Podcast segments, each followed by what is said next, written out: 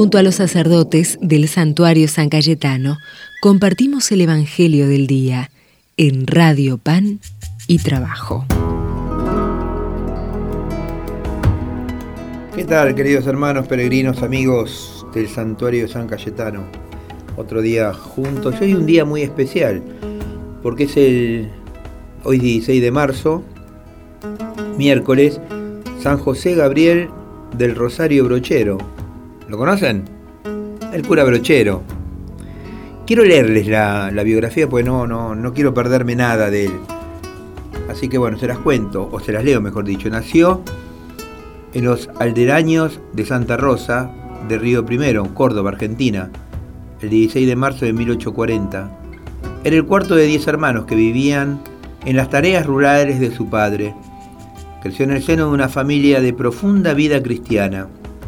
Ingresó al colegio seminario Nuestra Señora de Loreto en 1856 y fue ordenado sacerdote en 1866. Desempeñó su ministerio sacerdotal durante la epidemia de cólera que devastó Córdoba. En 1869 asumió su extenso curato de San Alberto, de 4.336 kilómetros cuadrados, con poco más de 10.000 habitantes, incomunicados por las sierras grandes, de más de 2.000 metros de altura. El estado moral y la indigencia de sus habitantes era lamentable. El cura brochero no se desanima, sino que desde ese momento dedicará toda su vida no solo a llevar el Evangelio, sino a educar. En dos años, con su feligresía, construyó la casa de ejercicio de, la Villa del Tránsito, localidad que hoy lleva su nombre. También inauguró la casa para las religiosas, el colegio de niñas y la residencia para los sacerdotes. Construyó más de 200 kilómetros de caminos y varias iglesias. Fundó pueblos y preocupó por la educación de todos. Solicitó ayuda ante las autoridades y obtuvo mensajerías, oficinas de correos y estafetas telegráficas. Proyectó el ramal ferroviario que atravesaría el valle de Tras la Sierra, uniendo Villa de los Dolores y Soto. Murió leproso y ciego el 26 de enero de 1914. El 16 de octubre del año 2016 fue canonizado en Roma por el Papa Francisco. Es una historia hermosísima, la del cura brochero al cual nosotros le tenemos tanta admiración y lo queremos tanto ya que es el patrono del clero de, de Argentina. Vamos al Evangelio. Vamos a leer el Evangelio según San Mateo. Cuando Jesús se dispuso a subir a Jerusalén, llevó consigo solo a doce, y en el camino les dijo, ahora subimos a Jerusalén, donde el Hijo del Hombre va a ser entregado a los sumos sacerdotes y a los escribas. Ellos los condenarán a muerte y lo entregarán a los paganos para que sea maltratado, azotado y crucificado, pero el tercer día resucitará. Entonces la madre de los hijos de Zebedeo se acercó a Jesús junto con sus hijos y se postró ante él para pedirle algo. ¿Qué quieres? le preguntó Jesús. Ella le dijo, manda que mis dos hijos se sientan en tu reino, uno a tu derecha y el otro a tu izquierda. No sabe lo que piden, respondió Jesús. ¿Puede beber el cáliz que yo beberé? Podemos, le respondieron. Está bien, les dijo Jesús. Ustedes beberán mi cáliz. En cuanto a sentarse a mi derecha o a mi izquierda, no me toca a mí concedérselo, sino que esos puestos son para quienes se los han destinado mi Padre. Al oír esto, los otros diez se indignaron contra los dos hermanos, pero Jesús los llamó y les dijo, Ustedes saben que los jefes de las naciones dominan sobre ellas y los poderosos les hacen sentir su autoridad. Entre ustedes no debe suceder así, al contrario, el que quiera ser grande que se haga servidor de ustedes, y el que quiera ser el primero que se haga su esclavo, como el Hijo del Hombre, que no vino para ser servido, sino para servir y dar su vida en rescate por una multitud. Palabra del Señor. Gloria a ti, Señor Jesús.